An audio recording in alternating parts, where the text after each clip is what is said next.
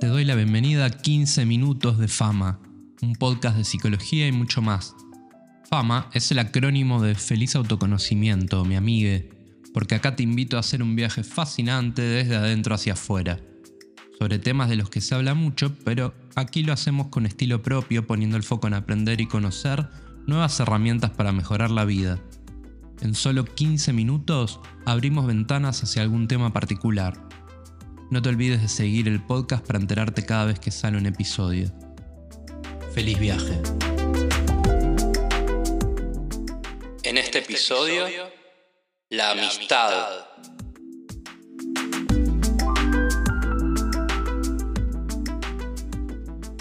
Este episodio se lo dedico a mis amigos y amigas, a quienes veo seguido y a quienes no. Todos y todas me han marcado y soy la suma de todos esos encuentros. Así que, gracias. Se ha hablado tanto de la amistad que podría pensarse que no queda nada por decir. Voy a tratar de traer algunas cosas en las que estuve pensando últimamente y algunas en las que vengo pensando hace años. Me di cuenta de que estaba extrañando a muchas personas en estos días y quise hacer un episodio sobre este tema que me apasiona. De hecho, es un concepto que está en el nombre mismo de este podcast. Así que también te dedico este episodio a vos, que tal vez no te conozco, pero estás ahí escuchando con atención. La amistad es sagrada, porque es azarosa e inesperada. A veces no hay nada que la propicie y sin embargo crece como esas plantas entre las endijas de cemento de una fachada cualquiera. Porque las personas tenemos una inercia hacia la amistad. No nos gusta estar solos y con nuestras familias no alcanza. La amistad comienza a gestarse en la niñez, como un puente entre la familia y el mundo exterior. Es una fuerza humana invisible que nos lleva a salir de la cueva a arriesgarnos, a conocer a otros, a conocer otros mundos, a nuestros pares. Esa palabra es muy importante. Par, semejante, igual. Es la única relación de paridad absoluta. Una hermandad elegida, dice el psicoanalista argentino Luis Canciper. La amistad es necesaria y contingente a veces inesperada, a veces espontánea, pero siempre, siempre necesaria. La amistad es imperfecta, y en esa imperfección está su belleza orgánica. A veces la amistad está hecha de silencios, pero de presencias, aunque sean virtuales. La otra persona siempre está ahí, disponible, aunque no esté físicamente. Es una superficie en la que reflejarse sin la amistad no hay posibilidad de tener salud mental. Esto nos tiene que quedar claro. No existe la salud mental sin amistad. Es tan simple como eso. Es una necesidad básica de la humanidad. Así que no sé si te voy a aportar algo teórico, muy rebuscado sobre la amistad, algo que ya no supieras. Pero quiero que tomes este episodio como una señal para escribirle a ese amigo, a esa amiga que capaz hace tiempo que no ves, para poner en valor real la amistad. Quizás esta sea una buena señal. La amistad es un sostén del equilibrio, del equilibrio emocional, del equilibrio entre fuerzas sociales, el equilibrio, porque es un espejo, como decía, es una herramienta para mirarnos con otros, recíprocamente, darnos perspectiva, entender que hay un otro, un par, al que también le pasan cosas y que también puede entender las nuestras desde su mirada particular. Lo lindo de la amistad es que todos estos beneficios de los que te hablo no requieren ningún tipo de solemnidad. No nos encontramos con nuestros amigos y amigas y nos decimos que nos vamos a usar de sostén y de espejo.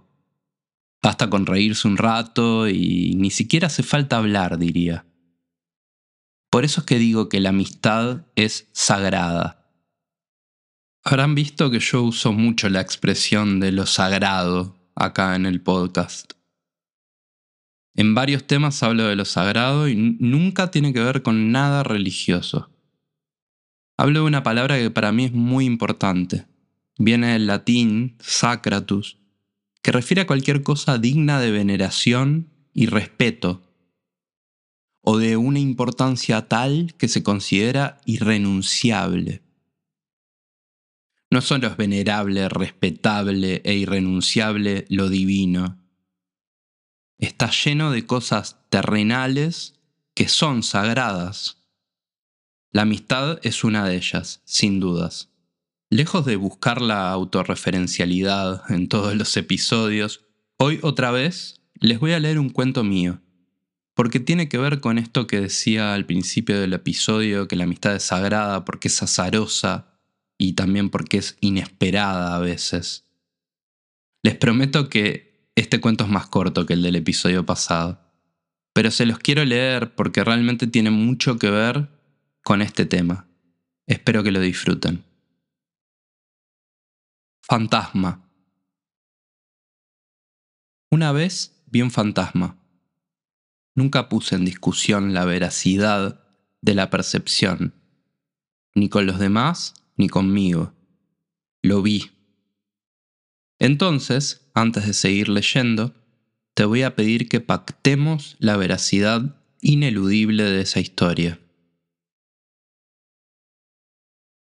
Tenía 15 años, granos y un uniforme compuesto por una remera de Janis Joplin y un gorro de los New York Yankees. Por ese entonces cargaba con un aire melancólico y me había vuelto muy solitario. Hacía poco que vivía en Uruguay y todavía tenía problemas para adaptarme. Un tiempo después haría amigos tan buenos que siguen hoy en mi vida, pero los primeros meses, luego del liceo, iba a andar en bicicleta por la Rambla hasta un lugar que me encantaba, un muellecito en Truville casi siempre encontraba solo un pescador que se hacía llamar Viejo Juan. De poquísimas palabras, el veterano siempre tenía el mismo ritual. Llegaba en una bicicleta muy vieja, armaba las cañas y ataba una botella de vino a una tanza gruesa y luego la sumergía en el agua. Es la mejor heladera, decía. Yo lo miraba en silencio. Un día viejo Juan me dijo que intentara pescar con una de sus cañas. Ya que estás acá papando moscas, pesqué un lenguado bastante grande. No salía del asombro.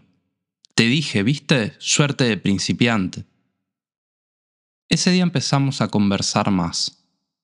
Siempre hablaba más yo que él. Muy parecido a ir a terapia, pero más barato. A mí me aliviaba contarle mis cosas, mis cambios y contratiempos. Él respondía siempre conciso, pero sorprendentemente certero.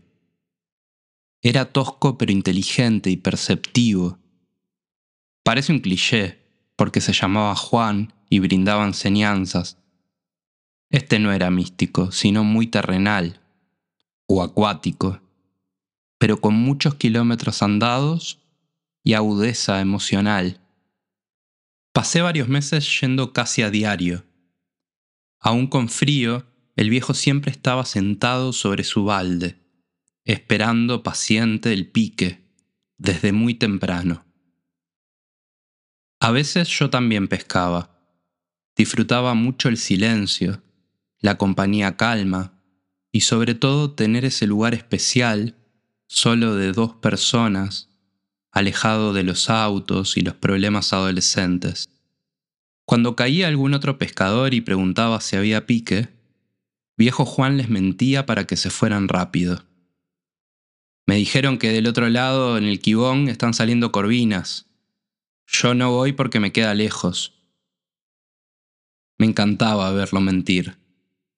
Nunca lo hacía sobre sus capturas, pero sí para estar solo un pescador mentiroso, pero en un nuevo sentido. Era un personaje increíble y le agarré mucho cariño. Un día me regaló un viejo reel, marca Pescador. Era una reliquia y según él, de los mejores que se fabricaron. Pará, Juan, es mucho. ¿Cómo me lo vas a regalar? ¿Por qué no, Sansone? Llamarme por el apellido quería decir que yo era su amigo. De otros pescadores hablaba por el nombre o el apodo, pero de sus amigos siempre hablaba por el apellido. Santerini, Copi, García, Esteves, ahora yo era Sansone y tenía un reel de los años 50. Esa primavera dejé de verlo. Yo seguía yendo seguido al muelle, aunque viejo Juan ya no estaba. Supuse que estaría en su ranchito, en aguas dulces. Pero pregunté en prefectura y me dijeron que se había muerto. Le di un ataque ahí mismo en el muelle. Estuvo unos días internado, pero no aguantó.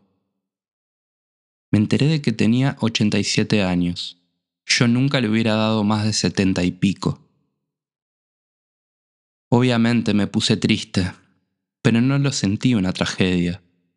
Era un hombre viejo y murió haciendo lo que le gustaba. Sin embargo, era mi primer amigo muerto. Siete décadas de diferencia, pero la misma pasión por contemplar el mar y sus cambios, y sobre todo por el silencio. Años después fui con amigos de la facultad a un recital en Quibón. Cuando terminó nos volvimos caminando por la rambla. Cada uno fue adentrándose en la ciudad según su conveniencia de transporte. Yo vivía cerca y quedé último. Aproveché la noche veraniega para ir un rato al muelle y me quedé solo, fumando y recordando esos momentos de la adolescencia. Las luces de la rambla dibujaban franjas plateadas en el agua. Me pareció oír un ruido, como de una lisa saltando me incliné y miré. Fue ahí donde vi un fantasma. Fue ahí donde vi a Sansone. Bueno, gracias por escuchar este sencillo cuentito sobre un año en mi adolescencia.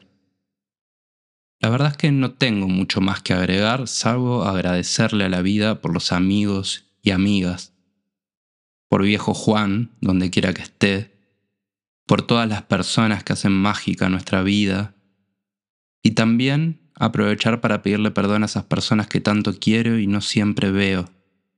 Siempre, siempre están conmigo. La cita, corta y potente, con la que voy a terminar este episodio, es de la enorme poeta estadounidense Emily Dickinson. Y dice así, Todo mi patrimonio son mis amigos. Si te gusta este podcast, calificame con 5 estrellas, porfa. Por alguna razón eso es muy importante para que fama se difunda, algo del algoritmo. Como siempre digo, abramos la conversación, comentame lo que quieras. Haceme preguntas, criticame lo que necesites. Tenés todas mis redes y datos de contacto en la descripción del episodio.